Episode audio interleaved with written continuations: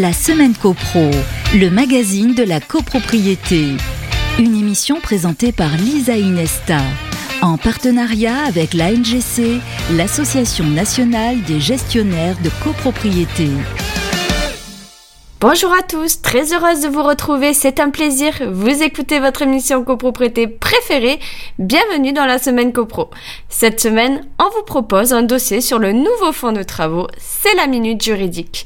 Mais tout de suite, on commence avec l'actu de la semaine. La semaine copro, l'actu de la semaine. L'actu de la semaine porte sur l'actualisation du taux d'usure 2023 pour l'immobilier. Depuis le début de l'année, la Banque de France a relevé ce qui correspond en définitive au taux annuel effectif global. Autrement dit, pour les crédits immobiliers accordés, le total des frais y afférents qui correspondent au taux d'intérêt de base, frais, commissions et rémunérations diverses, garanties et primes d'assurance emprunteur obligatoires ne doit pas dépasser certains plafonds. Entre le quatrième trimestre 2022 et ce début d'année 2023, le taux d'usure a considérablement augmenté. Ainsi, pour les emprunts immobiliers à taux fixe d'une durée de 20 ans et plus, ce taux est passé de 2,68 à 3,63% pour février. Pour les crédits immobiliers à taux fixe d'une durée comprise entre 10 et 20 ans, il a grimpé de 2,55 à 3,93%. Pour les prêts immobiliers à taux fixe inférieur à 10 ans, le taux d'usure qui était de 2,56% a atteint désormais 3,53%. Pour les prêts à taux variable, le taux plafond est monté de 2,51 à 3,71%. Et enfin, pour les prêts relais, on constate une augmentation de 2,82% à 3,79% aujourd'hui. Précisons par ailleurs que ce taux d'usure, obtenu en ajoutant un tiers au taux effectif moyen constaté au cours des trois derniers mois, sera exceptionnellement actualisé tous les mois pendant six mois au lieu d'une modification trimestrielle. Voilà qui devrait permettre aux banques d'être moins frileuses et ainsi faciliter l'accession à la propriété des ménages emprunteurs. Ainsi va l'actualité, on passe à la minute juridique. La semaine copro, la minute juridique.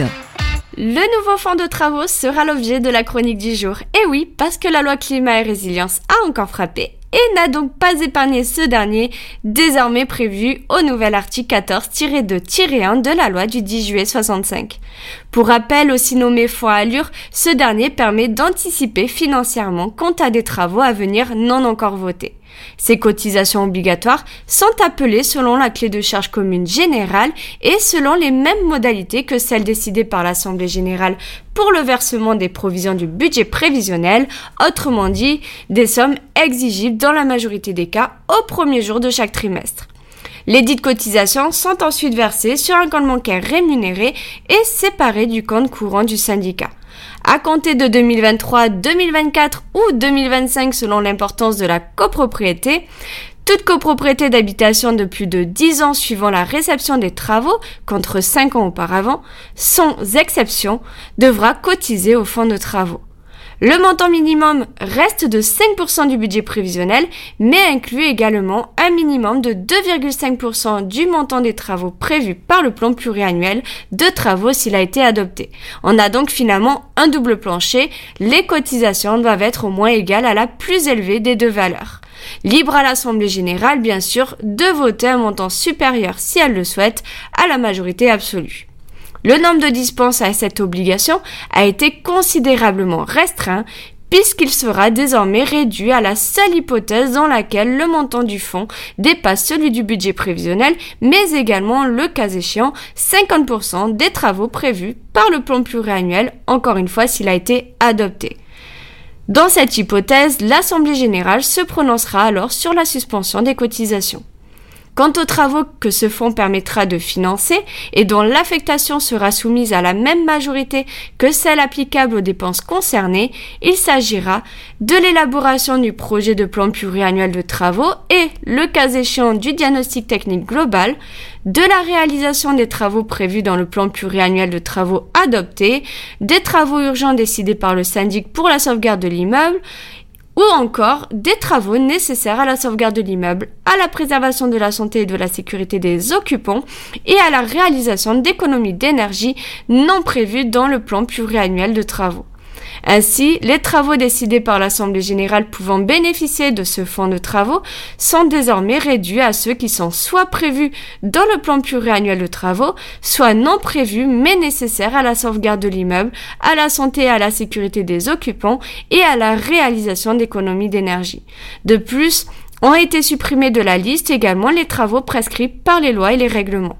Cette affectation du fonds de travaux doit tenir compte en toute hypothèse de l'existence de parties communes spéciales ou de clés de répartition des charges.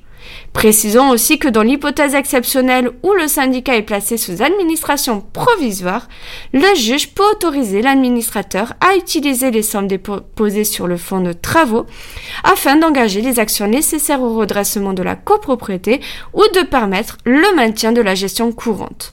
Également, lorsque l'immeuble fait l'objet d'un plan de sauvegarde, le juge peut suspendre le versement des cotisations sur demande de l'administrateur provisoire ou des copropriétaires représentant au moins 15% des voix du syndicat.